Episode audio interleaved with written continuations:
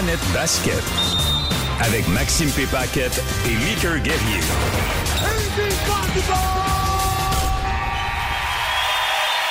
Salut tout le monde, bienvenue à cette deuxième édition de Planète Basket. Mickey Guerrier avec vous et bien sûr accompagné de mon fidèle acolyte Maxime. Pépaquette. Ça va? Salut, Mika. Très bien, toi? Ça va super bien. Très heureux d'être là. C'est déjà la deuxième émission. Euh, et pourquoi c'est euh, moi qui passe cette émission? Ben parce qu'on a décidé de se partager, en fait, euh, la tâche. Chacun notre tour, on va avoir euh, le ballon. Donc, euh, chacun, son, non, chacun son tour comme euh, meneur de jeu. Euh, un, un peu comme la NBA d'aujourd'hui. Hein? C'est plus seulement un même meneur, un, un point de garde qui, a, qui a le ballon, mais il y a même des, des joueurs de centre comme Jokic qui, des fois, montent le ballon. Ben oui, il existe du basketball sans position. Il y a maintenant de l'animation sans position. On est moderne, Mika. On fait rien comme les autres, on fait tout comme dans la NBA. Maxime, ça a été une semaine dans la NBA assez chargée, mais aussi un début de saison euh, relativement.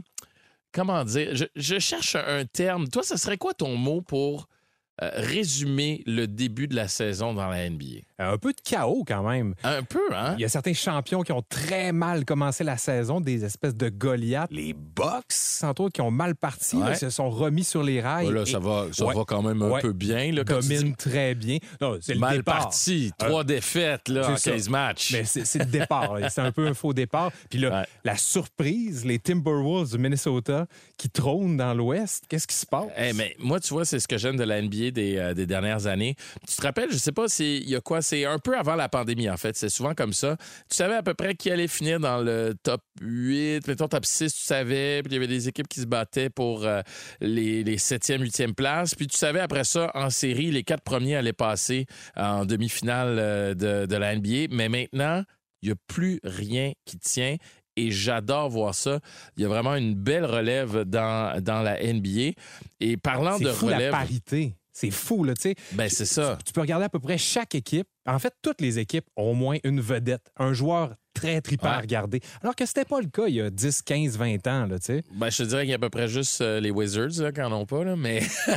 Jordan Ça- Poole. ouais, euh, arrête, arrête. Jordan Kyle Poole. Kuzma, euh, Jordan. Poole qui lance des airballs à profusion. Il là, n'y a, pas un début, bon début de saison. C'est atroce. C'est Il atroce. se comporte mal avec ses coéquipiers. Ça n'a pas l'air d'être un très bon coéquipier. Non, exact. Puis il y a les Pistons aussi qui sont assez difficiles à, à regarder jouer. Tout à fait, mais au moins du côté des Pistons, il y a beaucoup de talent. Kate Cunningham, Osar Thompson, Jaden Ivey, Jalen Duran, James Wiseman. Ça augure quand même bien, eux, pour leur avenir. Je comprends juste pas qu'est-ce qu'ils font avec ça. Mais bref, continue, Maker. Je comprends très bien ce que tu voulais dire. Ce que je voulais dire tantôt qu'on parlait de, de relève, c'est qu'il y a beaucoup de joueurs, de jeunes joueurs vraiment intéressants à voir dans la NBA. Un peu plus tard, on va faire notre top 5, en fait, les, les- les joueurs qu'on considère qui sont les 5 meilleurs en ce moment dans la NBA. Euh, on, on a des choix controversés, ou plutôt une absence controversée, on y reviendra. Mais parlant de relève, la semaine dernière, ben, il y a deux semaines qu'on s'est parlé, on voulait absolument parler du début de Victor Wembanyama, qui était très attendu depuis euh, qu'il a été repêché. On n'a pas eu le temps parce que, écoute, il y a tellement de sujets euh, semaine après semaine. Mais là, aujourd'hui, on va prendre le temps d'en parler parce que là, Victor euh, Wembanyama, euh, par cœur comme ça, je me rappelle pas euh, combien de matchs euh, il est rendu. 15 matchs. Euh, 15, voilà, 15 matchs comme euh, les, les Spurs. Et là, je pense qu'on commence à avoir une idée du genre de joueur qu'il est, mais aussi du genre de joueur qu'il va devenir. Je veux t'entendre sur le phénomène français Victor Wembanyama. Ouais, c'est beau, c'est beau avoir joué. Ça, c'est sûr et certain. Donc, on le rappelle, premier choix du plus récent en camp. Il était attendu depuis des années. On dit que c'est le joueur le plus attendu depuis LeBron James en 2003, même peut-être le joueur le plus attendu de tous les temps. Donc, un Français de 7 pieds 4 qui joue à la position de centre, de pivot, mais qui est capable de tout faire sur un terrain. Il dribble, il bloque, il est capable de lancer efficacement. On n'a jamais réellement vu un amalgame de toutes ces qualités-là en une seule personne. Il est impressionnant, il domine tout de suite, il est arrivé sur un parquet et là, la défensive se démarque totalement. Il est déjà parmi les meneurs au nombre de blocs par match à travers la ligue. C'est du côté de l'offensive que c'est un peu plus compliqué, mais je dirais en général chez les Spurs, c'est pas nécessairement à cause de Victor. c'est sûr que ça va être un phénomène. Si ce gars-là peut demeurer en santé, on en a pour longtemps. Et j'ai hâte qu'on jase aussi de son alter ego, si tu ouais, veux. Chet. Ouais, Chet Holmgren. En fait, la, la, course à la recrue de l'année s'annonce vraiment être entre les deux et que entre les deux. Et on a Oscar Thompson des Pistons de Détroit qui, lui, euh, s'intègre très bien, prend déjà 10 rebonds par match, mais il est quelques milles derrière Chet et Victor. Dans les deux cas, c'est est-ce qu'ils vont pouvoir maintenir leur santé? Tu sais, c'est des, Ben, des c'est licornes, des grands, ouais, des gars de ses pieds. C'est ça Euh, le problème. Et à travers les années, lorsqu'il y a eu des gars comme ça, ils ont toujours passé leur carrière blessés. Des Greg Oden, des euh, Kristaps Porzingis qui va Ouais. très bien cette année. Mais justement, il est un peu abrié par le reste d'équipe des, des Celtics. Mais vraiment, euh, si Victor Wenbanyama demeure en santé, on en a pour 15 ans, 20 ans à avoir du bon basket avec les Spurs, entre autres, s'il peut rester là. Écoute, ça va être une lutte, puis c'est vraiment l'avenir de l'NBA. Qu'on parle de jeunes joueurs, de l'avenir de cette ligue-là, puis comment il y a, on sent un renouveau là, depuis cette année surtout. Euh, ben, Chet, c'est 17 points par match. Ouais. C'est déjà extraordinaire. C'est pour un gars qui joue, bon, il a été repêché avant euh, Victor Wembanyama, mais on le sait, il a raté une saison euh, complète. Victor Wembanyama, 18 points par match, 18,6 pour être plus précis. Et tout ça, moi, ce que je trouve euh, extraordinaire, c'est au niveau des rebonds, puis au niveau également des blocs, des Mhm. tirs bloqués. On est au-delà de 2, 2,6 pour les deux. Et pour les rebonds, 7,8 pour euh, Chet Holmgren et 9,1 pour Victor Wembanyama. Écoute, s'il peut maintenir une moyenne de 10 rebonds euh, dans l'année. euh, D'habitude, les rebonds, je dis dans l'NBA, c'est vraiment une question de combativité puis d'être placé au bon endroit au bon moment. Mais là, à 7 pieds 4, là, je pense que s'il n'y a pas 10 rebonds par, par match, on va se poser des questions. Moi, ce que j'aime de lui, de Victor Wembanyama, c'est euh, il n'est pas encore rendu au niveau de prendre le contrôle d'un match, mais on l'a vu à plusieurs reprises en fin de match, vraiment vouloir le ballon. Et Greg Popovich lui a donné le ballon. Donc, on lui a donné l'occasion d'être dans des moments euh, importants. Euh, c'est vrai que les Spurs ne sont pas vraiment euh, dans, une bonne séquence, si on peut dire. Là, on ne s'attend pas à ce qu'ils fassent les séries éliminatoires. Dernier dans, l'Ouest, trois victoires seulement cette année. Ils ont perdu 10 matchs de suite. Ce ne sera pas une saison facile. Mais je suis très content de le voir avec Greg Popovich, justement, qui va pouvoir, qui va savoir quand l'intégrer, quand le mettre dans des situations plus difficiles, quand le mettre au défi aussi. Et ça, ça va faire un excellent joueur dans la NBA parce que on a vu ce qu'il a fait avec David Robinson, avec Tim Duncan aussi. Je sais qu'on compare grand avec grand, mais moi, c'est pas ça que je compare. Je compare plutôt comment l'entraîneur traite les recrues, comment il les amène à un statut de leader dans leur équipe. Et l'autre point que j'ai trouvé intéressant aussi, c'est comment le reste de l'équipe au départ, on voulait pas toujours donner le ballon à Victor Wembanyama. On voulait montrer que, ouais, nous autres aussi, on est dans la on est des vétérans, on est capable.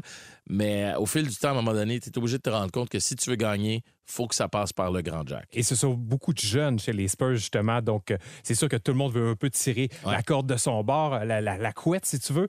Euh, mais justement, comme tu dis, il va falloir s'entendre parce que lui, il est, là, il est là pour rester. Donc, si vous voulez, vous aussi, rester avec les Spurs, il va falloir euh, travailler en- euh, conjointement avec lui. Mais moi, si tu regardes de l'autre côté, Chet, ce qui est impressionnant, c'est qu'il le fait avec une équipe qui est dans les premières positions, Ouais. qui sont deuxième dans l'Ouest, en, en fait à égalité avec en première position. Et, et c'est ça qui est d'autant plus méritoire de son côté. Et tu vois, il y a juste deux points de moins par match, mais avec une pas mal plus grande efficacité. Écoute, même aux trois points, Chet lance pour 434. À sa Mais première saison, c'est c'est vraiment efficace. Euh, 600 du côté des, des- des deux points. Euh, lancer franc, rien à reprocher. Et donc, c'est ça, en moins de minutes, est capable de faire à peu près la même chose et dans une cause gagnante, si tu veux. Donc, c'est ça qui est hautement plus impressionnant. Chez le Thunder, on avait qu'une faille, une réelle faille, si tu veux, c'était la grandeur. Ouais. Chet est venu combler ce trou-là et là, on a vraiment une équipe qui clique et potentiellement deux superstars en Chet Holmgren et chez Gilgis Alexander. Ça fait un très beau futur. Là. Le 5 partant, il est excitant. En fait, je pense que on peut comparer les deux équipes. C'est la plus belle reconstruction de tous les temps. Le Thunder, Ouais. c'est incroyable. En plus, je ne sais pas si tu, tu connais l'étendue des choix de première ronde qu'ils ont dans les prochaines années. C'est ridicule le nombre de choix de premier tour qu'ils ont euh, dans les prochaines années. Je pense qu'ils en ont sept, si je me trompe pas. En, fait, c'est 36 choix au total. Ouais, au donc, total. de première et de deuxième ronde pour les sept prochaines années. Donc, cinq choix par année, alors que tu es supposé en avoir deux. Ouais. Et au moins deux choix de première ronde à chaque année. Euh, ils ont beaucoup de matériel pour travailler s'ils veulent faire des Euh, J'ai jamais vu une reconstruction aussi bien faite que ça. Et pour ceux qui ne suivent pas autant le basketball que nous, Sam Presti, qui est le directeur général du Thunder d'Oklahoma City, est là, lui, depuis que l'équipe est à Oklahoma City, était même là euh, aux dernières années avec Seattle. Et c'est lui qui a repêché Kevin Durant, euh, Russell Westbrook, James Harden, Serge Ibaka, Jeff Green. C'est lui qui a créé la, la- pratiquement la dynastie euh, quand c'est arrivé à Oklahoma. Et c'est aussi lui qui n'a pas re-signé James Harden, qui a laissé aller Eh, Kevin Durant. ben qui a oui. laissé- et, et là, de se rebâtir aussi rapidement avec Shea en tête de liste, avec Shea comme superstar, je pense que c'est la plus belle reconstruction de tous les temps, la plus rapide. Puis là, c'est parti pour des années au Oklahoma City qui sont vraiment impressionnants. Moi, c'est l'équipe avec laquelle je m'entiche le plus, surtout qu'on a un Canadien, Ouais. le meilleur Canadien, Shea Gilgeous, et on a aussi Un un, des meilleurs Québécois, sinon, euh, sinon le meilleur présentement, Lugansdor. Et avec plein de jeunes, les deux gars, chez 25, Lugans a 24, le reste de l'équipe est toute plus jeune, donc 22, 21. Euh, c'est vraiment un beau futur que le Thunder d'Oklahoma City Écoute, a devant le, lui. le- le Thunder a le luxe de se tromper. Et Exact. ça, dans La le marge d'erreur est grande. ouais. Voilà, dans le sport professionnel, c'est très rare qu'on ait le temps euh, de se tromper comme ça. Donc, euh, ça, va être, ça va être beau à voir. La pente est beaucoup plus dure à remonter euh, pour les Spurs avec Victor Wembanyama, mais avec un joueur comme ça, tout peut tourner autour de lui. Puis, laisse-moi dire, moi, moi, je les vois remonter au classement assez rapidement dans les deux, trois prochaines années parce qu'ils vont encore avoir un choix intéressant cette année et la, la reconstruction va se faire quand même assez rapidement. Sun Life présente Planète Basket. Un balado animé par Maxime P. Paquette et Meeker Guerrier. Hey Max, euh, je pense à ça, on parle de basket depuis tantôt, euh, mais il y a une chose dont on n'a pas parlé qu'il faut absolument faire, c'est remercier la Sun Life qui nous supporte dans ce balado-là, des partenaires indispensables De au balado. Ouais. Totalement. Il s'associe aux Raptors, il s'associe à l'Alliance tranquillement, au basketball senior canadien. Puis là, il embarque avec nous dans ce projet-là. Pas le choix de les remercier. Quel moteur pour nous propulser que la Sun Life. Merci d'avoir embarqué avec nous autres. En plus, leur logo ressemble à un ballon de basket. Tu vois? tout, est dans, tout. Planète Basket. Là-dessus, Maxime, on va s'arrêter euh, quelques minutes parce que, encore une fois, cette semaine, tu nous gâtes avec une super bonne entrevue, celle de Charles Dubébret, qui est avec l'Alliance de Montréal, qui est DG euh, adjoint, entre autres. Euh, une autre entrevue qui va nous faire rentrer dans euh, les, les- les coulisses un peu du basket. On sait, une très bonne tête de, de basket. un des plus beaux cerveaux de basket au Québec. Puis j'ai aimé ça, aller gratter là, dans ce cerveau-là, aller voir ce qu'il pense sur plusieurs sujets, notamment dans l'NBA, mais aussi ici au Québec. On s'arrête là-dessus et on revient avec l'entrevue. Maxime P. Paquette Standing by with the Charles Dubé-Bret. qui représente la relève en matière d'entraînement, en matière de coaching au Québec. Euh, il est DG adjoint et entraîneur adjoint de l'Alliance. On s'en va le rejoindre tout de suite. Monsieur Dubé-Bret, bonjour. Bonjour, comment ça va? Mais très, très bien. Et toi? Oui, très très bien, merci. Ouais, tu me permets de te tutoyer. Je trouve que ça va être plus convivial comme ton de conversation. Sans aucun problème. Excellent. OK, je ne ferai pas nécessairement la nomenclature de tout ce que tu as fait dans ta carrière d'entraîneur parce que ça fait tout de même 20 ans que tu agis à titre d'entraîneur et donc ton CV est très massif. Mais on peut dire notamment que tu es passé par la France où tu as passé 8 ans. D'ailleurs, tu as été en nomination pour les grands honneurs à titre d'entraîneur dans, euh, la Ligue. Euh, tu as entraîné l'équipe de Nanterre. Tu as été aussi en Chine où je crois que tu dois retourner l'année prochaine. Tu as aussi fait partie de la NBA dans le cadre de la Ligue d'été pour les Spurs de San Antonio, où tu as remporté d'ailleurs le titre de la Ligue euh, l'été 2015. Et tu es passé aussi euh, par l'organisation G-League des Raptors de Toronto, les Raptors 905. Et j'aimerais commencer par là. Tu as été, toi, l'entraîneur de Chris Boucher, le Québécois. Oui. Peux-tu me parler de lui? C'est un gars qui, qui a commencé très sur le tard sa carrière de basketteur, a commencé à jouer en équipe au basket. Et il semble que ça lui porte fruit parce que d'année en année, on remarque que Chris Boucher a encore de l'amélioration. À chaque année, il développe des petits euh, détails de son jeu. Est-ce que tu peux me parler davantage de ça et de Chris Boucher lui-même? Oui, effectivement, ben, t'as pas tort. C'est un joueur qui a une euh, carrière qui se situe un peu en décalé avec, disons, la courbe habituelle des joueurs parce que, comme tu dis, il a commencé le basket euh, plus tard. Donc, forcément, son développement est, arrivé à un âge plus avancé. Et puis, euh, disons que le Chris Boucher actuel, qui a, si je ne m'abuse, je pense qu'il a 30 ans au jour d'aujourd'hui, c'est peut-être la meilleure version de Chris Boucher, alors que peut-être la meilleure version d'un joueur habituellement, c'est plutôt peut-être vers 27 ans. Donc, Chris a encore des belles années devant lui. Puis, je pense qu'il il récolte, il récolte bien maintenant le fruit de son travail. Écoute, moi, j'ai pas douté de lui du tout quand je l'ai vu avec les Raptors parce que lui-même, c'est quelqu'un qui doute pas de lui. Il a une très, très grande confiance en ses moyens. Euh, c'est un athlète hors pair qui est doté de qualité vraiment euh, de vitesse, d'explosivité, que ce soit sur les contre-attaques, que ce soit pour bloquer des lancers, que ce soit pour prendre des rebonds offensifs près du panier. Donc, ces qualités-là, elles étaient là dès le début et lui ne doutait pas qu'il avait sa place dans une équipe NBA puis qu'il allait être capable de livrer la marchandise puis d'être compétitif quand il allait être sur le terrain. Donc, euh, dès que Nick Nurse a pu lui donner un petit peu plus de minutes, il n'a pas tardé à faire ses preuves. Et puis, c'est comme ça qu'il s'est maintenant établi avec les Raptors depuis maintenant. Il entame sa, sixième saison dans l'organisation, ce qui n'est pas rien. Euh, donc, euh, non, franchement, ça a été un plaisir de travailler avec lui parce que à l'époque, il n'y avait pas autant de joueurs québécois qu'il y en a maintenant. Donc, d'en voir un comme lui percer, c'est un réel plaisir. Puis, je pense que ça a pavé la voie justement pour les, les Lugensdor, Bénédicte Mathurin, Olivier Maxence Prosper qui l'ont suivi depuis. Tout à fait. C'est tellement ce que j'allais dire. Il a défriché pour les autres Québécois la nouvelle vague de Québécois qui est en NBA présentement. Puis ça m'amène à te demander la surspécialisation, ce qu'on fait souvent aux États-Unis. Dès qu'un jeune est bon, on l'embarque dans le, programme AAU et, là, sa vie est comme embarquée sur des rails. Il, va, il va pratiquer pratiquement tous les jours et on voit que tranquillement, euh, les Européens prennent de l'expansion. Si ils sont en train de faire une invasion de la NBA et on pointe un peu tranquillement ça, que les joueurs américains euh, sont plus souvent blessés qu'à leur tour.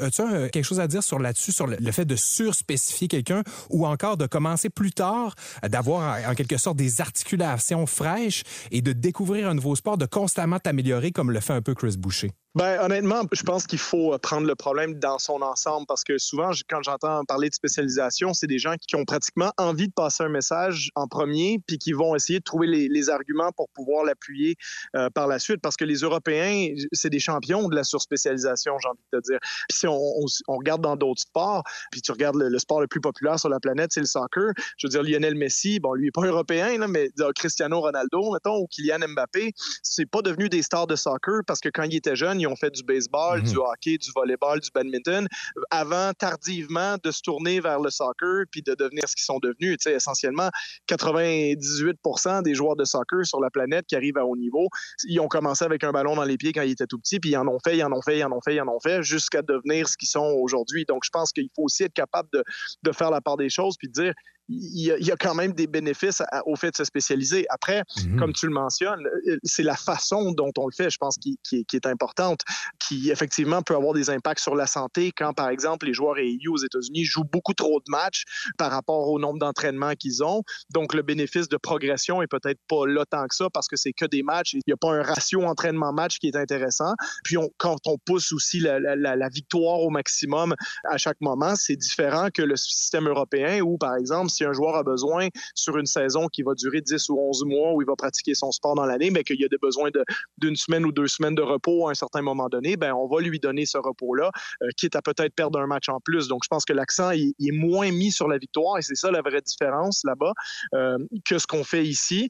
Et je pense que ça, ça a peut-être un, impact plus réel, mais j'irai pas jusqu'à dire que les Européens sont pas dans la surspécialisation parce que je trouve que c'est même plus facile en Amérique du Nord pour des jeunes euh, athlètes de commencer puis de faire plusieurs sport, peut-être jusqu'à l'âge de 10, 11, 12 ans, avant de peut-être en choisir un quand ils veulent faire un sport de manière un peu plus compétitive. Puis des fois, même ça a lieu plus vers les 14-15 ans, alors qu'en Europe, ce processus-là, il est enclenché à un âge beaucoup plus jeune. Je te rejoins au fait que, justement, en Europe, on joue moins de matchs. Là, on, se rejoint, on est à peu près à la même place. Euh, c'est un peu ça que je voulais dire, la surspécialisation dans le fait de, de, jouer constamment des matchs pratiquement tous les jours, même des fois deux par jour. Euh, mais bref, on, allons au sujet suivant parce que je, sens qu'on on en aurait long à dire sur tous les sujets. Euh, si on prend un gars comme Lugansdor, je comparais les chiffres avec son partenaire de jeu à Oklahoma City. Il était aussi offensif que d'autres lorsqu'il était au niveau euh, collégial, au niveau de la NCA. Je, le comparais à Shea Gilgis Alexander, même qui faisait plus de points que lui au niveau universitaire. Euh, à, quel moment tu, détectes qu'un joueur, quand il arrive chez les professionnels, tu dis, je pense que Lugansdor, ça va être un spécialiste défensif. Puis c'est là-dedans qu'il faudrait qu'il se dirige s'il veut garder sa place dans la ligue éventuellement. Ben, on le voyait déjà à l'université que Lugans, sa principale force était là. Puis Lugans a beaucoup euh, amélioré son tir à trois points, puis sa capacité justement à, créer du jeu, à être un bon passeur euh, depuis qu'il est en NBA. Parce que le, joueur qui est sorti de la NCAA, ben déjà d'un, si on avait su qu'elle allait être aussi bon, il aurait été repêché. Euh, mm-hmm. Il l'a pas été, mais ça aurait probablement été un choix de première ronde mm-hmm. directement. Mais à l'époque, on doutait du fait qu'un joueur qui n'est pas nécessairement extrêmement grand comme lui puisse avoir un réel impact sans être un très bon tireur à trois points et sans être un vrai meneur de jeu. Parce que si tu es meneur de jeu, mais que tu tires pas à trois points, tu peux peut-être t'en sortir à sa taille, mais on se disait, lui, c'est pas un meneur de jeu.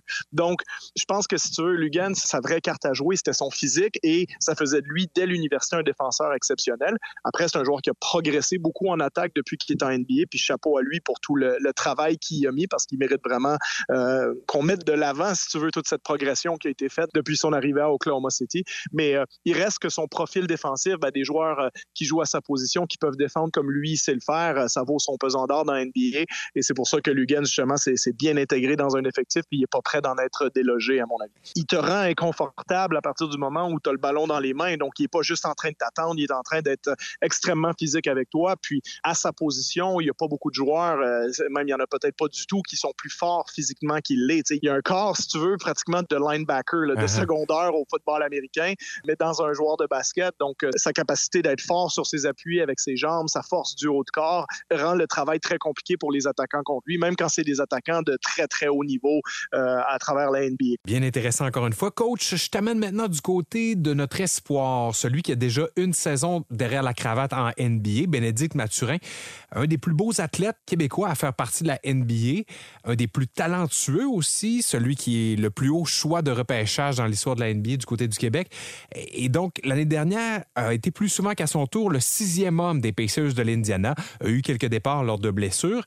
Est-ce que tu penses que cette année, il va faire sa place sur le 5 partant des Pacers? Sûr et certain, à mon avis. Disons, l'année dernière, c'était juste une façon de peut-être de pas lui mettre trop de pression dès le début, puis de dire, ben, regarde, euh, on te met dans un rôle qui est un peu plus simple, on te fait affronter la deuxième unité en face à partir de la fin du premier quart. Donc, disons que ça facilite un peu l'entrée en jeu puis la transition vers la NBA pour lui, mais ça reste une de leurs pièces euh, principales pour le futur à Indiana après euh, Tyrese Halliburton. Donc, maintenant, on a assez perdu de temps, là, entre guillemets, c'est le temps de l'insérer dans le 5 de départ puis de voir ce que ces deux-là peuvent faire ensemble parce que c'est une équipe qui est explosive, qui est excitante, qui va vouloir faire un pas en avant cette saison. Puis ce pas en avant-là va beaucoup passer par Bénédicte, qui a fait une belle saison recrue à 16 points de moyenne, ce qui est, ce qui est vraiment mhm. pas rien.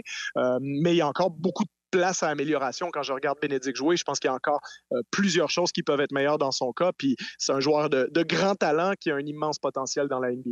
Dirais-tu que la chose qu'il a le plus à travailler, c'est justement, on revient à Lugansdor, mais sa défensive? Ça, ses efforts en, fait partie, oui, parce qu'il a un corps pour être un excellent défenseur, mhm. mais il n'en est pas un au jour d'aujourd'hui. Et je dirais son efficacité offensive en général, parce qu'au-delà, disons, des 15-20 premiers matchs l'année dernière, euh, son tir à trois points, bon, il a terminé l'année, si ma mémoire est bonne, à 32% mais si on enlève les 25 premiers matchs, c'était 28% Donc, c'est quand même 8 euh, et demi en bas de la moyenne NBA. À sa position, ça, ça ne pardonne pas sur le long terme. Donc, c'est quelque chose qui doit s'améliorer rapidement. Et l'autre chose aussi, c'est d'être plus créateur parce qu'il était, je pense, à une passe décisive et demie par match, quelque chose mhm. comme ça. Je n'ai pas les chiffres devant moi, mais c'est pas suffisant pour un, ailier euh, dans une position où, on veut qu'il devienne une star. Hein. Attention, là, je mets le barème très haut pour lui, mais c'est parce que euh, c'est un joueur qui a été repêché haut et un joueur qui a beaucoup de talent. Donc, le fait d'être un joueur NBA correct, voire bon, ben, il est déjà ça. Donc, euh, si on, ambitionne haut pour lui, comme moi, j'espère qu'un jour, ça va être un joueur étoile dans l'NBA, ben, c'est justement sur ces aspects-là d'être un meilleur défenseur, plus efficace à trois points et plus affiné dans ses choix de jeu euh, et comme passeur aussi. Vraiment intéressant, coach. Euh, J'y vais avec la plus récente acquisition de la NBA en termes de joueurs québécois, Olivier Maxence Prosper. Est-ce que lui pourra se tailler une place sur un 5 partant avec ses habiletés défensives, justement, et le, le fait qu'on en manque sur le 5 partants du côté des Mavericks. Est-ce que lui, d'ici la fin de l'année, pourrait être un membre du 5 partants régulier chez les Mavericks de Dallas? C'est très envisageable. Euh, je ne sais pas exactement dans quel sens on va aller. Puis on, va peut-être tester différents signes de départ aussi à Dallas. Hein. Ce qui est indiscutable, c'est que euh, forcément Luka Doncic, Kyrie Irving vont occuper les lignes arrière. Mais après, je pense qu'on a différentes options sur les positions 3 et 4. Puis à ce moment-là, ben, on va voir qui justement est capable de faire le travail, comme tu dis, en défense, parce que forcément le ballon va être beaucoup dans les mains de Doncic et Irving euh, au niveau de la création offensive. Qui ne sont pas, eux, des spécialistes en défensive, disons-le. Oui, exactement, c'est ça. C'est les ailiers alliés qui vont devoir compenser pour ce qui va manquer à Doncic et Irving. Euh, mais les joueurs, justement, qui vont jouer ces positions-là vont souvent être laissés tout seuls euh, par des joueurs qui vont venir en aide sur Doncic et Irving. Donc, euh, ça va donner des opportunités d'avoir des tirs qui sont a priori plutôt faciles et ceux qui vont être capables de les mettre à 35-38% de réussite, ben, c'est ceux qui vont être sur le terrain. Donc, je pense que la porte est ouverte pour Olivier Maxence et je pense qu'on croit beaucoup en lui du côté de Dallas. Donc, je ne serais pas surpris qu'il ait sa chance dans le 5 de départ assez rapidement, puis ça sera à lui de la conserver à partir du moment où on va lui donner la chance. Oui, puis si on regarde ses chiffres collégiaux, on voit que justement, il y a eu une amélioration de son trois points constante à chaque année. Donc, ça démontre que probablement il y a encore un potentiel plus haut de ce côté-là. Oui, oui, exactement, c'est ça. Puis c'est des jeunes joueurs, puis le lancer, c'est quelque chose qui s'améliore bien. Hein. Aussi, on l'a vu dans le cas de Lugens, même si je vise très, très haut, là, mais dans le cas d'un joueur comme Kawhi Leonard, qui au début de sa carrière était sorti de l'Université San Diego State avec la réputation de ne pas être capable de lancer du tout. Et puis après, c'est devenu un joueur qui a fait certaines saisons à plus de 40 de la ligne à trois points en Donc, euh, c'est quelque chose que lorsqu'on a une très bonne éthique de travail, et ça, c'est le cas d'Olivier Maxence, euh, tout ce que j'entends sur lui, c'est que c'est un, bon garçon, c'est quelqu'un qui vient d'une très bonne famille aussi, c'est quelqu'un qui a les valeurs aux bons endroits. Donc, euh, je pense que il faut s'attendre à le voir passer le temps dans le gymnase qui sera nécessaire à ce que ça s'améliore. Que ça, c'est plus facile à améliorer que ne pas être assez athlétique, par exemple, mhm. ne pas être assez rapide ou manquer de taille, ben ça, ça se travaille pas du tout. Donc, euh, le, lancer à trois points, s'il te manque quelque chose, vaut mieux que ça soit ça parce que si tu y mets le temps, tu peux progresser.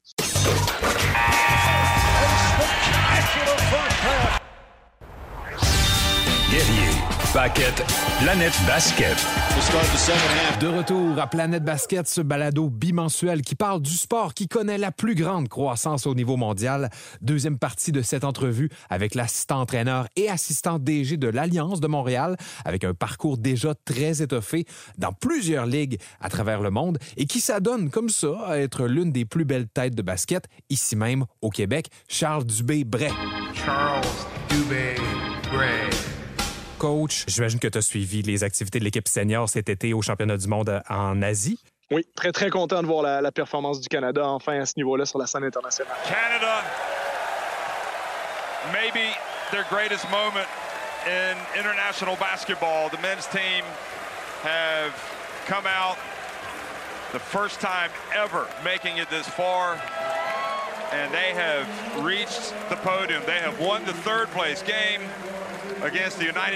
Ben oui, on a à peu près le même âge. Tu as grandi dans un pays où le basketball était vraiment pas notre priorité, où euh, euh, quand Steve Nash s'est embarqué dans un processus olympique, on a, on a tous crié, on s'est dit peut-être qu'enfin le, Canada pourrait être un bon pays de basketball. Euh, ça n'a pas été le cas, il y a eu un creux de vague par la suite, mais là, l'adhésion de, de, de, sept joueurs de la NBA, c'était 12 au total avant le, tournoi, mais sept joueurs de la NBA qui se sont lancés pour trois ans pour ce processus-là. Ça te dit quoi? Est-ce que, est-ce que le Canada est vraiment rendu une des puissances de ce sport-là au niveau mondial?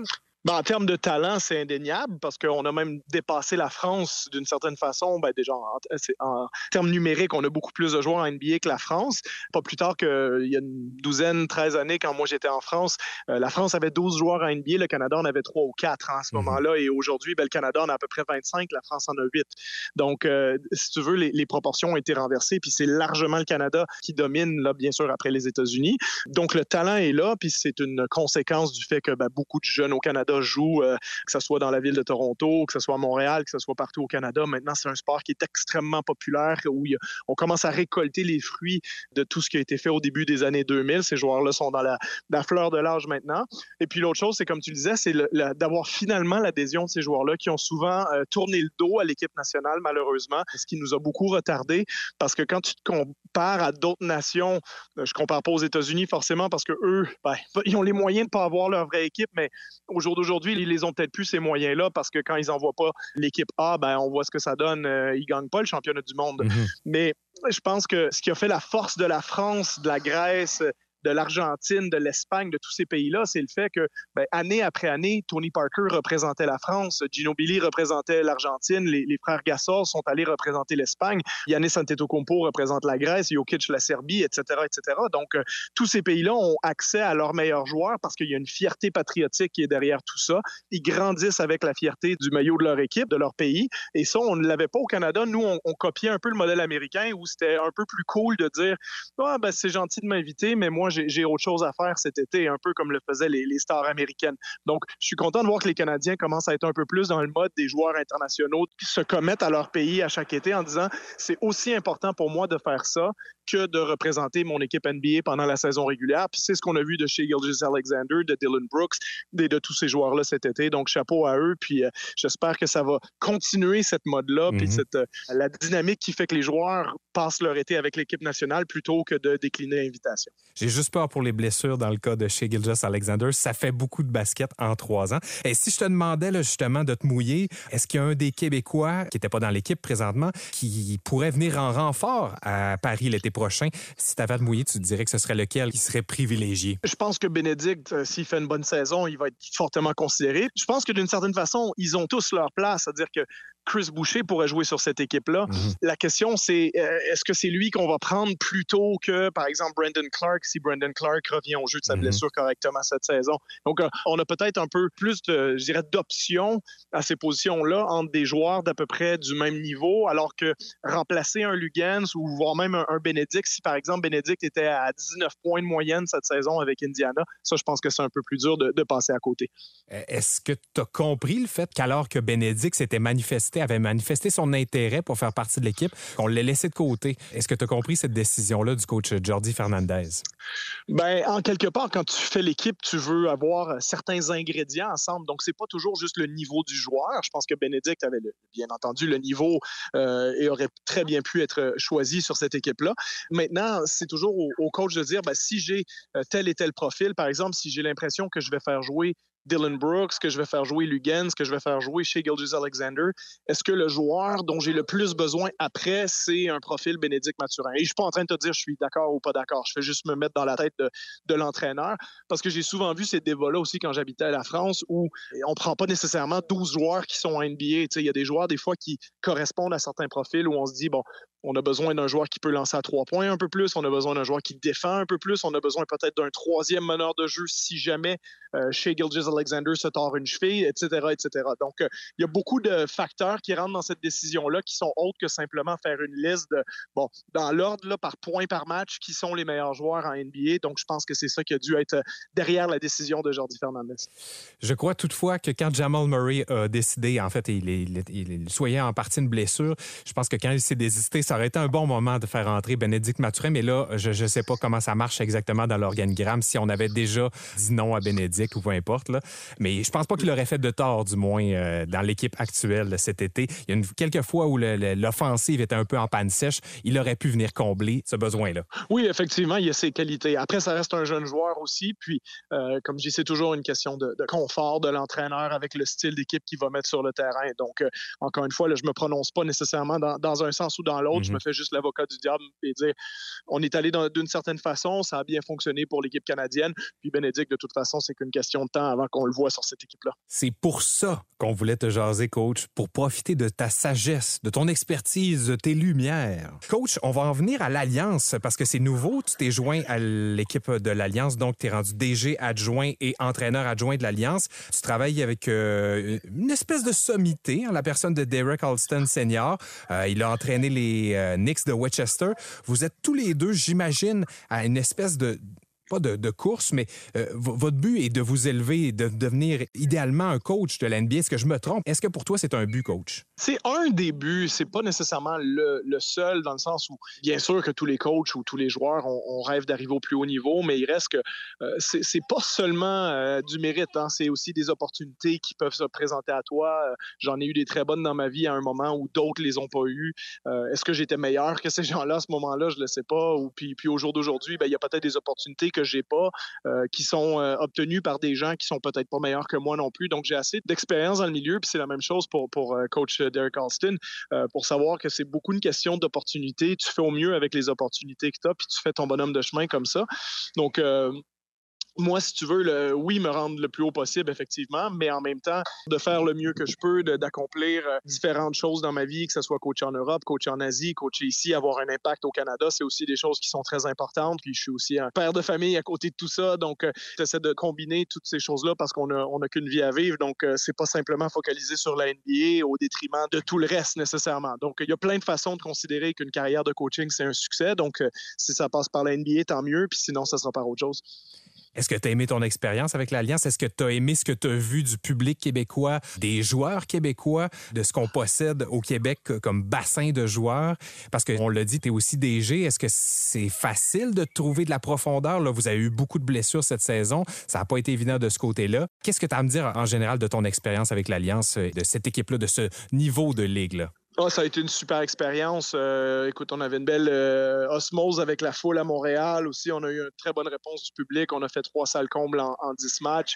Euh, puis oui, malheureusement, on a eu beaucoup de blessures. Écoute, ça, tu le contrôles pas. Puis on va espérer que l'année prochaine, on ait le retour du balancier puis qu'on soit un peu plus chanceux de ce côté-là parce que cette année, ça a été vraiment une, une malchance assez extrême. Là. Moi, j'avais jamais vu ça dans mes, dans mes 21 ans, 22 ans maintenant de, de coaching. Donc, mais ça fait partie du jeu. Et puis, on a réussi à être compétitif, avoir un vrai esprit d'équipe un, bon groupe, un bon noyau de talent au milieu de tout ça. Puis ça sera une base sur laquelle on pourra construire pour l'année prochaine, parce que je pense que l'avenir s'annonce assez radieux pour l'Alliance. Tout à fait. si je peux me prononcer, l'Alliance est vraiment une très, très belle organisation. C'est très professionnel. Ceux qui nous écoutent et qui n'y sont jamais allés, je vous invite. On a vraiment droit à un bon spectacle, autant pendant le jeu que pendant les arrêts de jeu. On a droit d'excellents joueurs. Et justement, en parlant de joueurs, j'aimerais que tu me parles de Nathan Keyo, un Québécois qui a connu une forte progression entre sa première et sa deuxième année chez l'Alliance. Est-ce que c'est tentant lorsqu'on a un joueur comme ça qui s'améliore encore de dire de lui donner davantage de responsabilités ou si tu veux, des devoirs pendant l'été, lui dire, regarde, tu as vraiment une belle progression, tu es à ça d'atteindre des ligues supérieures. Est-ce que c'est tentant, notamment avec un joueur comme Nathan Caillou? Oui, puis je pense qu'on l'a déjà fait. Euh, déjà le temps de jeu qu'il a obtenu cette année, la responsabilité, comme tu le mentionnais, puis aussi le type de rôle aussi, l'endroit où on l'exploite sur le terrain. Parce que Nathan, quand il est sorti de l'université, euh, c'était quelqu'un qui ne lançait pas à trois points, euh, mais, on l'a vu arriver cette année avec une, technique de tir qui était grandement améliorée, puis vraiment une capacité de, de faire mal aux équipes adverses avec son tir extérieur. Donc pour moi, ça le décale plus vers la position de délier de power forward, euh, qui a joué avec nous cet été. Ce qui ne l'empêche pas aussi de, jouer quelques minutes au poste de centre, qui avait été son poste plutôt à l'université puis à sa première année pro.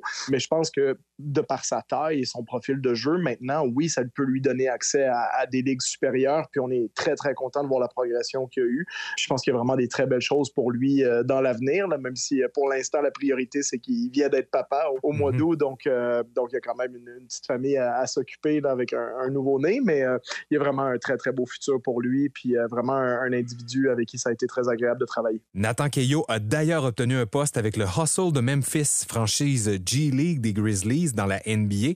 Il se bat pour faire sa place et c'est très beau à voir la progression de ce joueur-là d'année en année. Et ça, c'est arrivé depuis cette entrevue avec Charles Dubébret. On retourne l'y jaser. La question santé et mieux-être, Sun Life. Euh, j'ai fait au niveau personnel, euh, la vie peut être bien stressante. Tu en as parlé, euh, tu as une jeune famille, tu as des responsabilités, tu cherches à améliorer ton sort, la vie va vite. Qu'est-ce que tu fais pour décrocher, coach? Ben, j'essaie, comme tu dis, de, prendre soin de moi le plus possible. C'est peut-être une partie où j'ai réussi à m'améliorer dans les dernières années parce que l'espèce de transition, quand tu passes de ta vie d'athlète que tu deviens coach, est jamais facile. Tu es souvent entre deux entraînements, tu manges pas toujours bien, mais j'essaye maintenant de, maintenant que j'ai des jeunes enfants aussi, de leur inculquer des meilleures valeurs là-dessus, puis de, les appliquer à moi-même. Euh, j'essaie de courir beaucoup aussi. Là. Je cours euh, entre 1000 et 1200 km par année, donc euh, ça me permet de me garder en forme. Mais je suis aussi quelqu'un qui décroche par le fait que je m'intéresse à beaucoup de choses. Je m'intéresse beaucoup, c'est par le basket, j'ai voyagé beaucoup, mais j'adore m'instruire sur la Terre, les différents endroits que je visite, puis apprendre, puis voir, découvrir les autres cultures aussi. Ça me permet en même temps, même si des fois c'est relié au basket, mais de décrocher parce que je sens que je peux euh, grandir humainement puis pas juste sportivement à travers toutes ces aventures-là. Donc, euh, non, j'arrive à, décrocher assez facilement euh, du basket. Il y a quand même plus que ça dans la vie, même si ça occupe une grande partie de mon temps. Ben oui, parce qu'il y a la santé physique, mais il y a la santé mentale également. Je vais avec une dernière question. Prédiction, coach, NBA. Chet Holmgren, recrue de l'année. Holmgren passed up the three. Instead, he will drive, and nobody there to slow him down as he goes right down Broadway for the dunk. Ou Victor Wenbanyama. Power forward to center. Look at this. Look at this finish here by Victor. Chet, qui a été absent toute l'année dernière, qui était deuxième choix de l'encan 2022, et Victor Wenbanyama, ben, qui est un talent générationnel. On n'a jamais attendu un joueur de basket autant depuis LeBron James, et même peut-être plus que LeBron James. Qui finira recrue de l'année? Euh, ben, je pense que les deux, mais euh, c'est dur de passer à côté de Victor. Écoute, j'ai eu la chance d'entraîner à, Nanterre pendant qu'il était là. Moi, je ne l'ai pas entraîné directement parce qu'il était, plus jeune à l'époque, mais euh, je me rappelle de lui quand il avait 12-13 ans, puis qu'il faisait déjà son, son, son 6 pieds 2, 6 pieds 4, et puis mm -hmm. qui était déjà un, un, prospect annoncé sur le long terme. Écoute, Victor est, est, est unique dans l'histoire du basket. J'ai envie de te dire que Chet est, est pas loin de l'être mm -hmm. aussi. Je pense que les, il y a des fortes chances que ces deux joueurs-là vont être des joueurs d'impact dans la NBA. Puis je pense qu'il faut aussi avoir un peu de patience. Les deux, je pense que défensivement vont instantanément être parmi les meilleurs euh, bloqueurs de lancer de la ligue, puis vont avoir un gros impact sur ce côté-là du terrain. Euh, après, la question, c'est est-ce qu'offensivement, ils sont capables d'avoir le même impact euh, dès la disons, dès les premiers mois, dès les premiers matchs, où euh, ça va prendre peut-être un petit peu plus que ça. Mais je suis pas, suis pas inquiet sur le long terme. C'est deux joueurs qui, qui ont beaucoup d'habileté au-delà de leur taille. Euh, mais c'est juste que physiquement, comme c'est pas des joueurs qui sont extrêmement costauds, euh, il y a peut-être certains, certains obstacles auxquels ils vont devoir faire face en début de saison. Je pense à Victor dans le cas, dans son cas, ça va probablement d'être défendu par des joueurs costauds, beaucoup plus petits que lui. Donc ça va être difficile de les battre en vitesse parce que c'est des joueurs plus rapides et c'est aussi des joueurs plus fort. Mais il lui reste toujours l'option de lancer par-dessus tout le monde parce qu'il est plus grand. Euh, et à partir du moment où son tir à trois points va être, euh, va être très, très constant, je pense qu'il va être complètement inarrêtable. Et puis, à moins d'une blessure, là, ce que, bien entendu, je lui souhaite absolument pas, là, euh, ça peut être un joueur qui va, qui va être générationnel, disons, en termes de talent dans l'NBA. Coach, ce fut vraiment très éclairant. Un plaisir de jaser avec toi et de profiter de ton expertise. J'ai comme le feeling qu'on va se rejaser plus tôt que tard. Ben oui, ben avec grand plaisir, quand tu veux. Alors, c'était Charles Dubé-Bray, DG adjoint et entraîneur adjoint de l'Alliance, entre autres, mais aussi une très belle tête de basketball, à qui l'on va sûrement rejaser au courant des prochains épisodes. Planète Basket. De retour à Planète Basket et euh, Maxime, avant l'entrevue euh, de Charles Dubé-Bray, euh, on parlait d'une équipe qui est sur une, une lancée. En fait, le Thunder d'Oklahoma, tu l'as même qualifié de meilleure relance de, de tous les temps, meilleure Cherche, reconstruction. d'en trouver d'autres. Moi, j'en trouve pas beaucoup d'autres. Les Warriors, c'est beau, ils, ont, ils sont Ouais. allés chercher Clay, Steph, mais Ben moi, c'est le, le Thunder avec euh, Ouais. Westbrook, Durant et euh, Harden. Pour moi, c'était ça. Fait que c'est encore, c'est encore cette équipe-là. D'ailleurs, j'avais trouvé ça immensément triste euh, de perdre ces trois joueurs-là, mais au, au final, Mhm. ils s'en remettent très bien. Mais il y a eu quelques années de, match, de, de, de vache maigre. Euh, la les seule Celtics équipe, aussi, ils ont eu un creux de vague d'un Ouais. an quand ils ont perdu Kyrie. Irving, puis bang, c'est reparti après. mais la seule équipe qui s'en rapproche peut-être, elle se trouve dans l'Est. Et j'ai décrit un de leurs matchs euh, la semaine dernière, c'est les Pacers d'Indianapolis. Les Pacers d'Indianapolis qui ont euh, des joueurs qui ont, des saisons intéressantes, mais un en particulier, Tyrese Halliburton, qui est un des meilleurs joueurs de la NBA euh, cette année. C'est vraiment impressionnant euh, ce qu'il fait. Et surtout, une équipe qui est la meilleure équipe offensivement.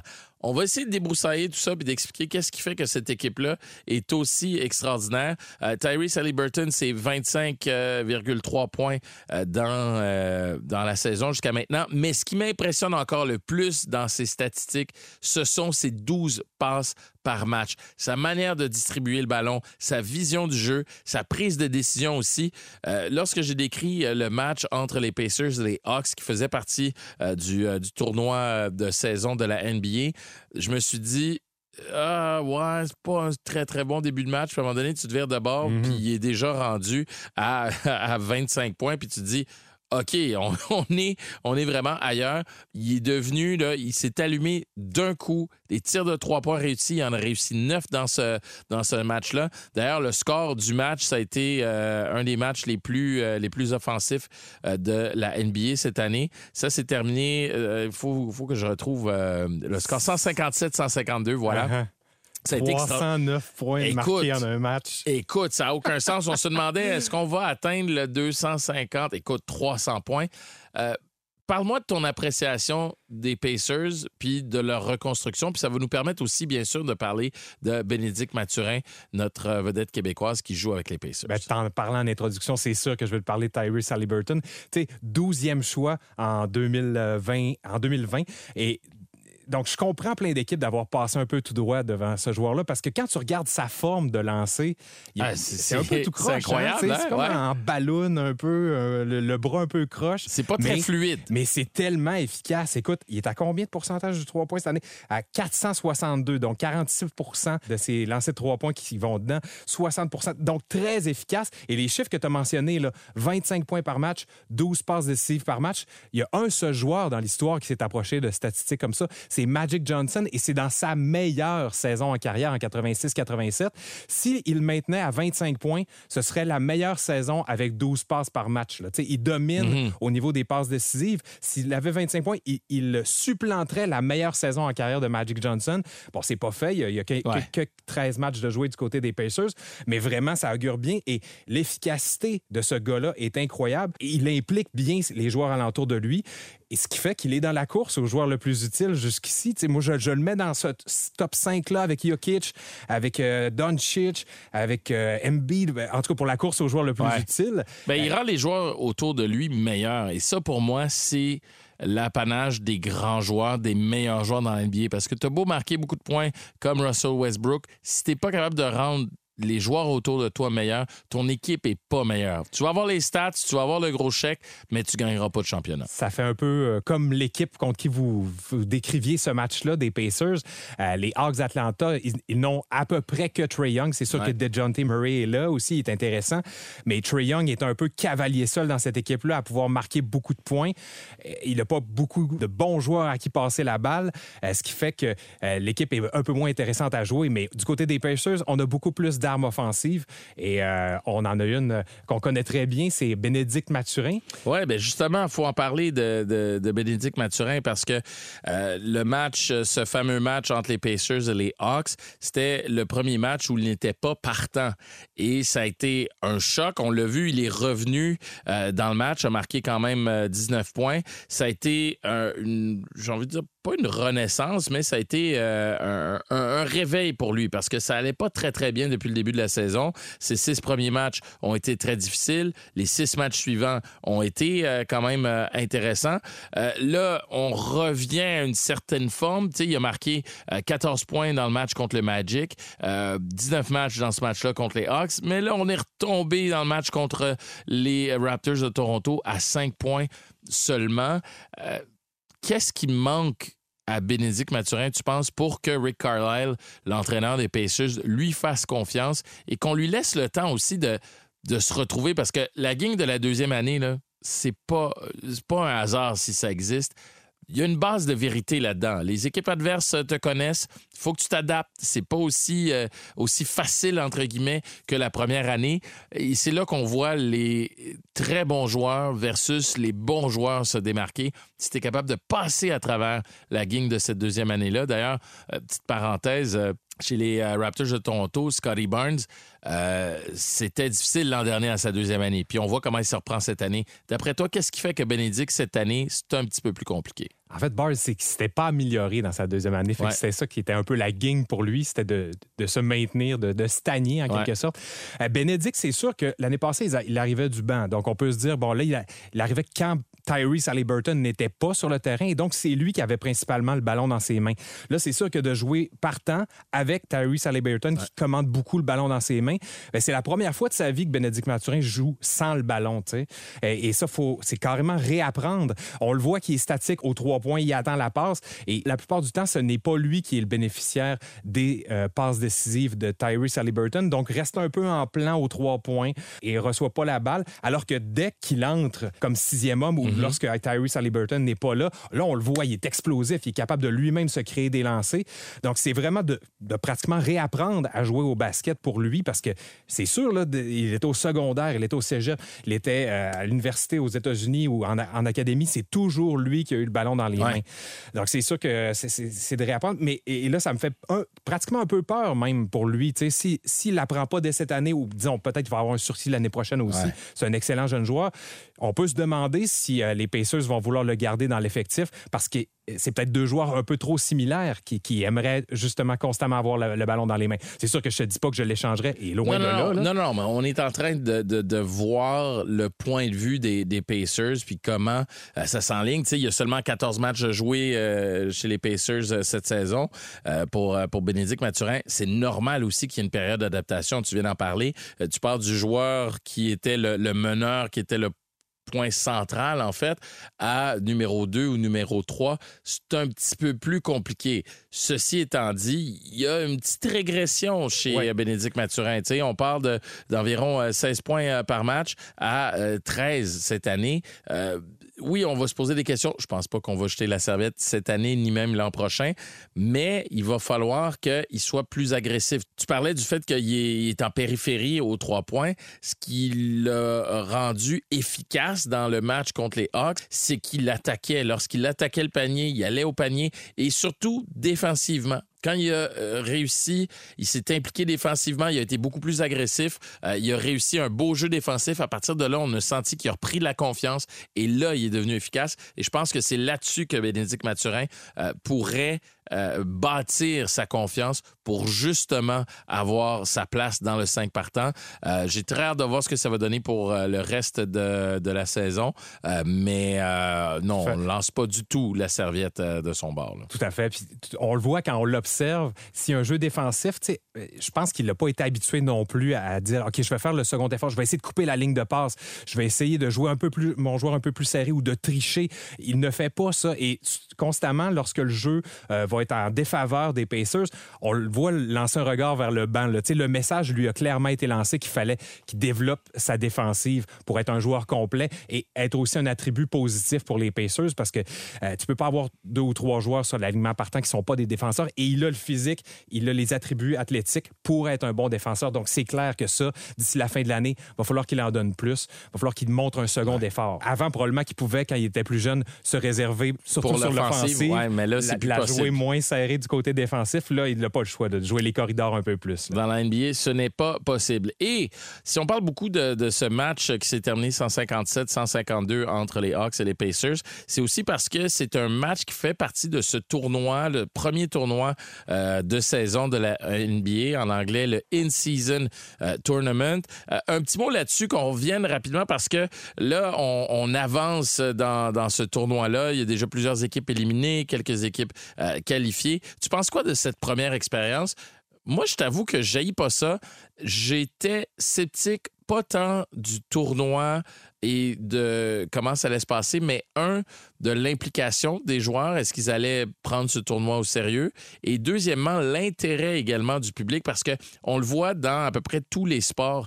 Euh, on le voit au, foot, au soccer, évidemment, c'est le sport de, référence à l'international avec, euh, par exemple, la Ligue des champions euh, ou des matchs de qualification pour, pour la Coupe du Monde. En pleine saison, si on veut, les joueurs vont soit aller en équipe nationale ou équipe va se rendre dans un tournoi. On va se battre pour euh, des matchs en, en coupe également. Euh, donc, c'est nouveau un peu dans le sport nord-américain. La MLS le fait avec son, euh, son tournoi. Et là, la NBA emprunte cette voie. T'en penses quoi, toi? Ben, c'est sûr qu'en partant, ce qui frappe, c'est le terrain. Hey, moi, j'adore ça. L'idée, je sais pas qui a eu l'idée, mais quelle idée marketing de dire on va changer le visuel. Puis pas le visuel euh, des, des scores parce que ça joue à différentes stations de télé, mais le visuel du terrain. Idée de génie, ça, selon frappe. moi. ça fait même un peu mal aux yeux. Des là. fois, Faut- oui, c'est pas toujours, c'est pas pas toujours de bon heureux, goût, hein? mais Oui. l'idée générale est bonne. faut un peu regarder le match avec des lunettes fumées de, de temps en temps. Là. Puis des agencements de couleurs qui vont pas très bien ensemble. Ouais. Mais ça attire l'attention. Tu fais, OK, il se passe de quelque chose de spécial. Et c'est ce que j'aime de la NBA. Ils sont très réactifs. Ils ont vu qu'en début de saison, au mois de novembre, au mois de décembre, les codes d'écoute sont pas tout à fait là depuis quelques années. Donc, qu'est-ce qu'on fait? On réagit tout de suite. OK, un tournoi euh, pendant la saison. Là, ça va-tu? Euh, participer? Est-ce que les joueurs comme LeBron James, euh, que des vétérans vont embarquer? Puis ça, ça, ça donne le ton. Quand on voit euh, LeBron James, son- les Lakers sont invaincus, tu vois que LeBron, il veut le gagner, il veut apposer son nom sur le premier trophée. Ça fait que le reste de la Ligue suit. OK, ben si LeBron et, et les grands joueurs de la Ligue Ouais. embarquent, ben pourquoi pas nous? On le veut aussi, ce trophée-là. Là, plus il y a de monde qui le veulent, plus il y a une- bataille féroce. Donc, de ce côté-là, très intéressant, mais vraiment, la réactivité de la Ligue. J'a- J'adore que la NBA soit proactive d'année en année. On n'hésite pas à changer des règlements. Un peu comme au baseball, on a peur de, de jouer avec les, les- Ouais. les règlements parce qu'on a peur de, de changer le livre euh, de record, etc. Dans la NBA, on est un peu plus versatile de ce côté-là, un peu plus ouvert. Et c'est ce qui m'a attiré du côté de ce, de ce tournoi-là, qui fait que, ouais, je pensais pas que ça m'intéresserait du tout. Puis tu vois, ah, ben j'ai quand même hâte de savoir Ouais. qui va gagner ce tournoi-là. La Ouais. finale qui est le 9 décembre. Donc, à notre prochaine édition, on va avoir déjà le, le gagnant de ce tournoi-là. Moi, ma seule critique par rapport à ce tournoi-là, c'est que un soir, tu joues un, match de tournoi, puis le lendemain, tu joues un match de saison régulière. Des fois, c'est difficile à suivre puis à départager. J'aime moins cet aspect-là. Je pense que ça serait à retravailler. Est-ce qu'on peut dédier, par exemple, une semaine ou deux euh, au premier match, au premier tour, par exemple, ou euh, aux deux premiers matchs de la phase de groupe, puis ensuite, on reprend la saison régulière, puis on a d'autres dates, par exemple, un autre deux semaines où on, joue pour ce tournoi-là? Je pense que ça, ça pourrait être intéressant. Euh, mais à part ça, l'idée est géniale. L'exécution, on parlait du visuel, génial aussi. Euh, et puis, c'est assez simple aussi de, de suivre, comme dit, l'a dit euh, Steph Curry. There's six groups, and whoever has the best record out of the six groups and two wild cards go, and then you play a bracket from there and try to get to Vegas, the Final Four, play two games. Championship is an extra game, but there's monetary stakes on the line, and then everybody else who doesn't make the bracket gets regular season games made up. Pretty simple. Si vous lisez un peu, vous allez comprendre que c'est assez facile. Les équipes qui terminent euh, première euh, de, de leur groupe se qualifient, plus deux équipes repêchées. Et pour ceux qui se demandent, ça fait pas plus de matchs. En fait, ça va être seulement que les équipes qui vont jouer la finale vont avoir un match de plus en saison.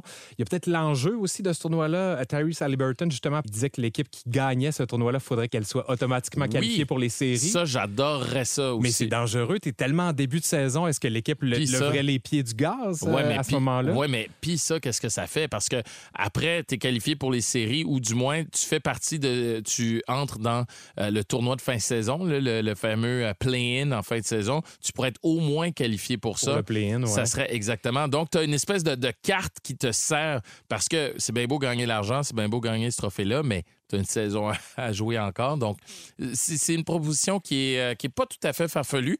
On le disait, il Mais en même reste temps- des détails à travailler. L'équipe qui finit juste aux portes de ce play-in-là, qui, elle, va avoir connu un mauvais tournoi. Gagne le tournoi? non, Hey, imagine ça. comment c'est injuste. T'es supposé te qualifier pour le tournoi. Mais non, ah, il y a l'équipe qui a gagné Ouais. le tournoi en début de saison il y a quatre mois. Ah ouais, mais on peut leur regarder une place. Moi, moi je suis pas contre l'idée. Je pense qu'il y a quelque chose là, puis il faut que ce tournoi-là puisse te donner plus que seulement de l'honneur et de l'argent.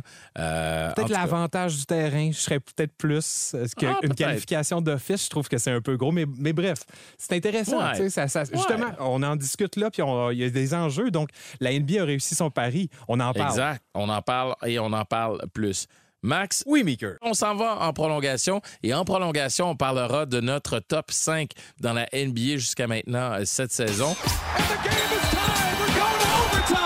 Bienvenue à cette euh, prolongation de Planète Basket. Et euh, Maxime, il y a beaucoup de sujets qu'on aurait aimé euh, aborder, mais on s'est dit que pour cette deuxième édition, on allait parler du top 5 de la NBA jusqu'à maintenant. Il y a une quinzaine de matchs euh, joués par à peu près euh, toutes les équipes au moment où on se parle, 14 à 15 environ.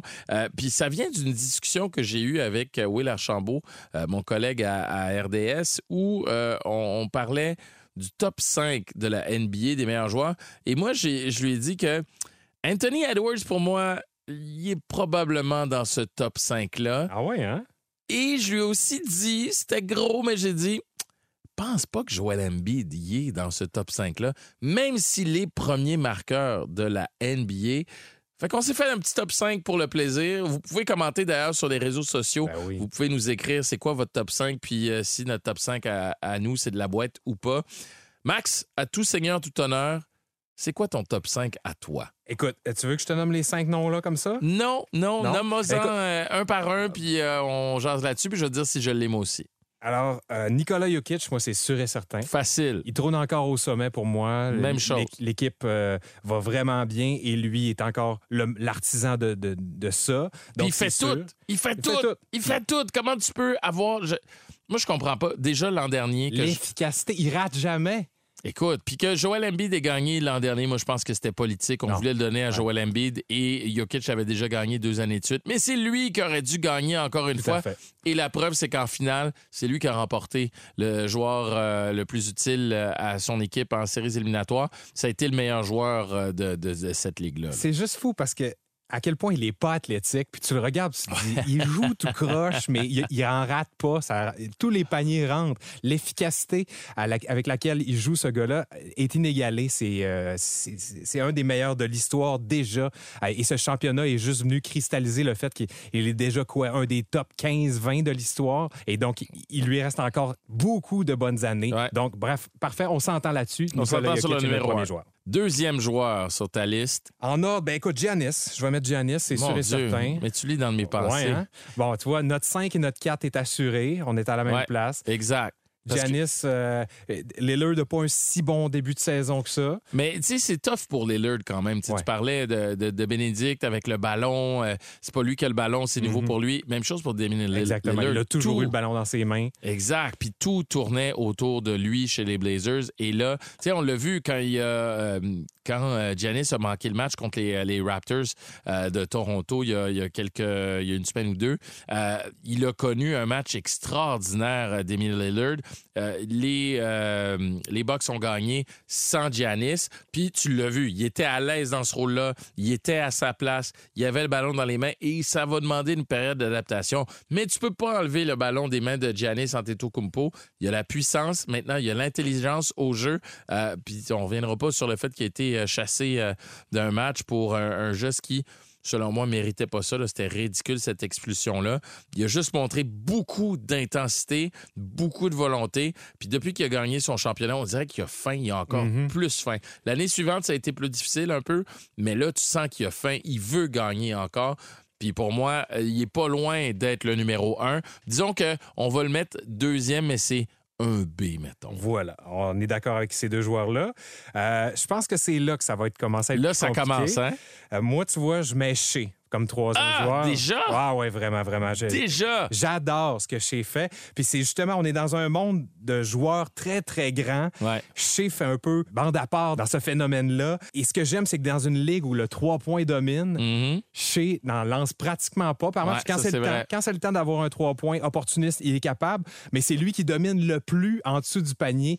Euh, en fait, il est dans le top 5 à- pour dominer en dessous du panier, mais le reste des autres joueurs, c'est c'est que des gros joueurs. Donc, Jokic, Antetokounmpo, Zion Williamson, et là, tu as Shea qui a comme pas rapport là-dedans. C'est le joueur le plus efficace à l'intérieur du 3 points de la Ouais. Ligue, sans équivoque. Moi, je le mets pas, moi, dans mon top 5. Ah. euh, pour une raison bien simple. En séries éliminatoires, il a pas encore amené son équipe très, très loin. Je peux pas le mettre dans le top 5. C'est un joueur dominant en ce moment, quatrième meilleur marqueur de la Ligue. Puis tu sais, tu dis que dans une Ligue de grands, il fait euh, bande à Ouais. part. 6 pieds 6. Pour moi, c'est la taille idéale. Entre 6 pieds 6 et 6 pieds 8 dans la NBA, pour moi, c'est la taille idéale parce que tu demeures athlétique, euh, tu peux avoir un bon tir euh, du, du, euh, du périmètre. C'est plus facile pour l'équilibre aussi.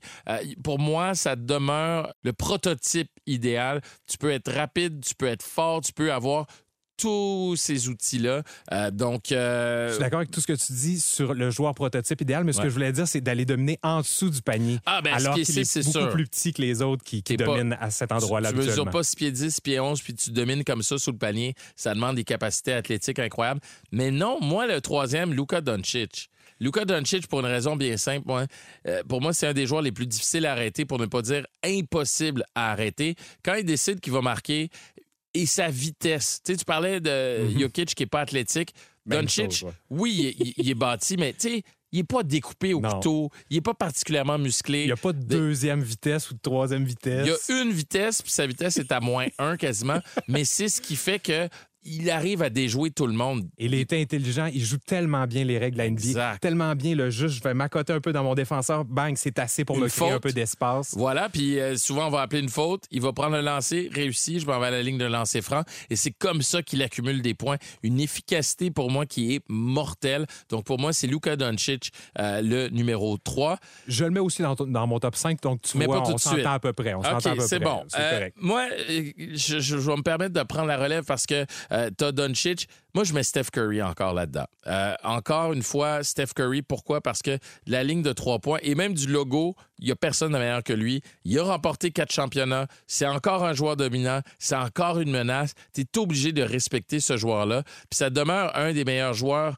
euh, un des meilleurs tireurs dans la NBA, un des meilleurs francs-tireurs encore aujourd'hui et probablement dans l'histoire de la NBA. Je te dis pas il est où dans, dans, mon classement des meilleurs francs-tireurs de la NBA, mais il demeure encore un joueur dominant. Puis tu le vois bien que les Warriors sans lui, là, c'est pas du Exact. tout, Il y a eu du tout la même Il équipe. s'est là. passé 12 matchs avec un autre joueur, marque 20 points Ouais. et plus. Euh, donc, il tirait cette équipe-là à lui seul. En plus, Andrew Wiggins, cette année, a vraiment pas un bon début de saison. Ouais. Donc, vraiment, oui, Steph est tout seul. Mais tu vois, moi, je, je le mettais pas dans mon top non, 5. tu mets qui? J'y allais avec Jason Tatum. Euh, je pense que là, c'est son année. OK, peut-être un peu moins dominant Ouais. que les années euh, auparavant, mais l'équipe va vraiment bien. Donc, il fait ce qu'il faut pour que son équipe aille bien. S'est mis à arrêter de prendre des tirs un peu plus difficiles comme il le faisait. C'était l'expert pour prendre des tirs difficiles, Ouais. des tirs contestés. Là, c'est des tirs un peu plus faciles. Il- il- Je pense qu'il réfléchit un peu mieux et ça, les, les chiffres démontrent qu'il y a un peu plus d'efficacité de son côté. Puis je pense que là, c'est l'année où ça passe, ça casse pour les Celtics. là. Il faut que cette année, ce soit le championnat ou rien d'autre pour eux. Ouais. là. C'est- C'est là-dessus qu'ils qu'ils doivent miser, là, parce que allé fenêtre chercher va se fermer, Kristaps là. Porzingis. T'as jamais eu un 5 partant au- aussi dominant du côté des Celtics. Puis ça passe par Jason Tatum, je crois. S'il devait y avoir un championnat cette année à Boston. Tantôt, je te disais Ouais. que tout ça est parti de la discussion sur Anthony Ouais. Edwards. Euh, je peux pas le c'est mettre ton encore. cinquième, ouais, non, non, je peux pas. Non, je peux, je peux pas. J'avais dit, il, il flirte avec le cinquième.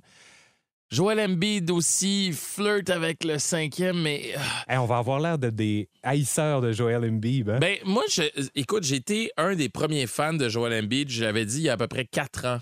Euh, 4 ou 5 ans sur les ondes à RDS. Joel Embiid va gagner un titre de MVP tôt ou tard, d'ici trois ans. Moi, je pense qu'il en gagne un. Puis au bout de la troisième année, il a gagné. Mon problème avec Joel Embiid, c'est que, surtout en séries éliminatoires, euh, il est tout le temps blessé. Ben oui. Euh, contre-performance en série qu'on compte vraiment sur lui. Euh, là, cette année, avec le départ de James Harden, c'est vraiment son équipe. Ouais. Mais heureusement que Tyrese Maxey est là aussi. Depuis que James Harden n'est plus là, la balle passe par lui. Il a d'ailleurs plus de passes décisives par match. Et puis l'offensive est vraiment, c'est lui qui la contrôle maintenant. Donc, point bonus à lui. Et les 76ers vont bien. Puis comme tu l'as dit, Tyrese Maxey, un excellent deuxième joueur qui démontre qu'il a dépassé son rang de repêchage. Mais moi non plus, pas prêt à le mettre dans mon top 5, même si c'est bien sûr un excellent joueur. Même chose pour Kevin Durant. Encore une fois, un talent phénoménal. Le gars peut marquer de partout, il peut jouer aux cinq positions. Euh, c'est un Giannis en moins puissant, en moins, euh, en, moins fort, mais c'est le genre de joueur qui peut jouer à toutes les positions. Il peut jouer euh, comme meneur de balle, il peut jouer comme shooting guard, il peut jouer comme shooting, comme small forward, comme power forward, il peut jouer au centre, il peut jouer en cinq. Mais je- c'est pas des joueurs qui me convainquent vraiment que ce sont des, euh, des- meneurs. Mhm, des- Fait que, euh, Des leaders ultimes qui vont te mener à la victoire ultime. là, fait ouais. que Piché, il est pas encore prêt pour moi. Oui, ça, ça se passe cette année pour chez moi. Je pense que là, c'est l'année où ils vont faire une percée en série. S'ils font une personne en série, il arrive en demi-finale. Écoute, il, est dans mon top 5 tout de suite. Mais je pense que je vais y aller avec Jason Tatum, moi aussi. Euh, c'est un joueur qui, en séries éliminatoires, performe. Euh, dans les grandes occasions, les grands matchs, il est là. Tu sais que tu peux compter sur lui. C'était pas le cas il y a 2-3 ans. Mais là, depuis l'an dernier, tu sais que tu peux compter sur lui. Euh, donc, moi, Jason Tatum dans mon top 5, parce que quand je pense à top 5, je pense aussi à des joueurs sur lesquels je veux compter dans les moments importants. Puis quand je regarde, oui, parmi les meilleurs marqueurs de la NBA, tu as les deux premiers, c'est Embiid et Durant. Ah, je suis pas sûr que je voudrais compter sur eux ou que je voudrais bâtir mon équipe autour d'eux. Donc, euh, Jason Tatum, mon, euh, mon cinquième. Je sais que c'est pas sexy, puis ça va peut-être pas euh, dans, dans la logique. Puis il y a beaucoup de gens qui vont dire Ben voyons donc, vous avez pas mis euh, Embiid et Durant, mais ah, pas cette année. Moi, j'ai pas mis Curry. Jugez-moi. Guerrier, Paquette, Planète Basket. Alors, chose promise, chose due, on s'entretient avec euh, le grand bonze d'Evenco, le promoteur euh, Nick Farkas, qui euh, est derrière plusieurs des grands festivals euh, qui se déroulent à Montréal. On parle entre autres de Cheaga, de Lasso, euh, de AV Montréal, d'Ilsonic et plusieurs autres. Il œuvre dans le domaine euh, de, de l'événementiel depuis les années 80. Je veux pas le vieillir comme ça, là, mais on a la grande chance donc d'accueillir Nick Farkas. Bonjour Nick, comment vas-tu? Très bien, merci. Oui. Je suis à Miami en ce moment. Ah ben oui, hein? Le, le chanceux se fait dorer la couenne au soleil. C'est ça. Alors, euh, on, on fait un retour sur l'événement, la classique du Nord, qui a eu lieu du 24 au 26 novembre dernier. J'ai participé moi-même à l'événement. Je suis allé voir trois matchs le dimanche. Encore une fois, très bel événement. Qu'est-ce qu'on en tire au niveau du bilan de l'événement? Est-ce que c'est un bilan positif? Un bilan très positif. Euh, les ventes ont augmenté de 15% de l'année passée, qui était déjà, on avait bien commencé, c'est qu'on est rendu euh, à 10 500 billets en tout pour les trois jours, qui est très bon pour un, événement dans sa deuxième année. Fait qu'on est super content. On a appris beaucoup de l'année passée, l'exécution de notre équipe. Pour nous autres, c'était une très belle réussite. On a eu des bons commentaires, vraiment. Tu as été là dimanche, mais la qualité du jeu, euh, tu c'est vraiment un niveau élite. C'est ça qu'on voulait amener à Montréal. Ah oui, puis d'ailleurs, idem, là, je- à toutes les personnes à qui j'en ai parlé, on m'a dit qu'on avait passé un agréable moment. Donc, euh, oui, que du positif. Nick, justement, tu parlais du niveau de jeu. C'était des équipes qui étaient justement très similaires. C'est Division 1, mais c'est pas nécessairement les équipes euh, que l'on connaît qui participent euh, au March Madness, si tu veux.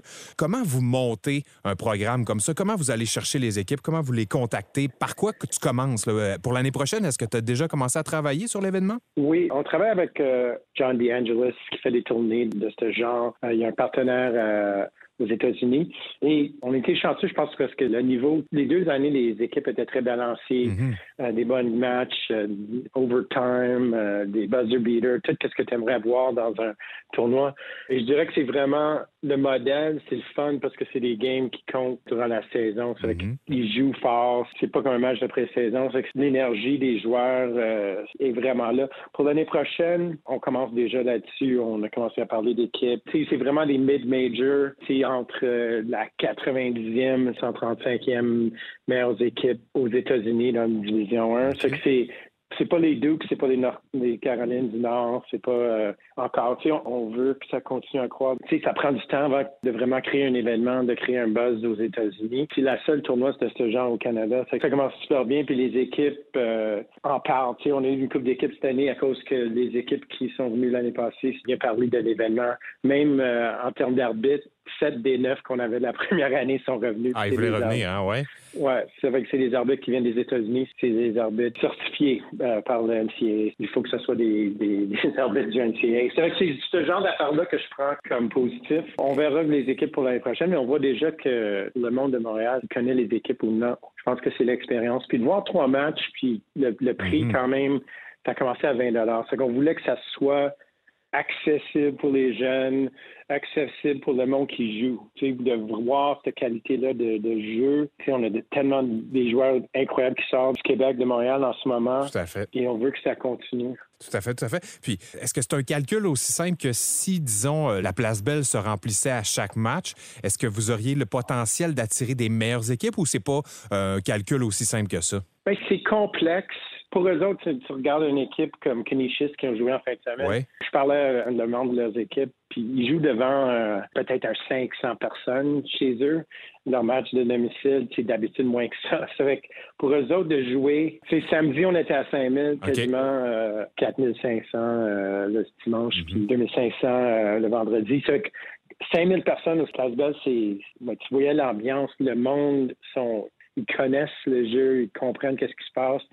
Et les joueurs, euh, tu sais, ils capotaient, ils étaient comme, wow, tu sais, ils signaient des orthographes après, euh, ils ne voulaient pas partir. Que C'était vraiment le fun. Puis en plus, tu viens faire un tour au Canada, tu découvres un pays où tu n'es pas nécessairement déjà allé, tu te bâtis des beaux souvenirs. Les voyages forment la jeunesse, comme on dit.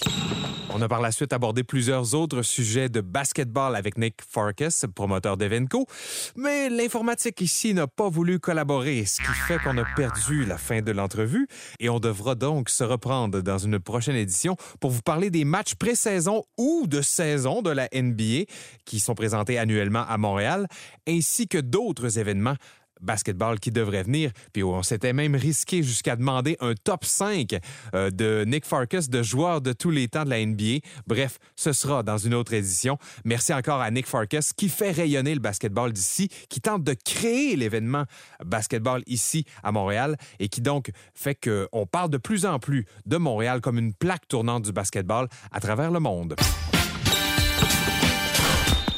Max, c'est déjà tout pour notre émission. C'est tout Ben pour notre agréable. euh, prolongation. Oui, comme d'habitude, toujours très agréable. Merci. Pour nous rejoindre, Ben oui, c'est vrai, hein, on a un courriel pour nous rejoindre. Planète Basket au singulier à commercial.hotmail.com ou moi sur mon Instagram Maxime P Basket. Le tien, c'est? Meeker Guerrier sur euh, tous les réseaux sociaux. M-E-E-K-E-R Guerrier, euh, comme ça s'écrit. Et euh, vous allez pouvoir me rejoindre autant en privé que si vous me m'identifiez en public dans vos publications. Ben oui, faites comme tout le bottin de l'Union artistique et faufilez-vous dans les messages personnels de Meeker. et puis écrivez-nous, on veut savoir ce qui se passe sur votre parcelle de cette planète basket. On va se retrouver dans deux semaines. Et là, on parlera un petit peu plus des Raptors. On aura un échantillon euh, pas mal plus euh, intéressant que 15 matchs. Les Raptors de Toronto, une saison en dents d'ici, comme on s'attendait. Est-ce qu'ils vont faire les séries ou pas? C'est la question on va- à laquelle on va répondre lors de notre prochain balado. On aurait dû manquer les séries l'année passée puis s'essayer pour Victor. Oh mon Dieu, parle-moi pas là-dessus. Hey, vous pouvez nous suivre partout. Apple et Google Podcast ainsi que Spotify. Cherchez Planète Basket. Sinon, sur tous les sites du réseau Cogeco ou sur le site C23 de Cogeco. Planète Basket, c'est facile à retenir. On se retrouve dans deux semaines. Oh que oui! It's over! It's over, ladies!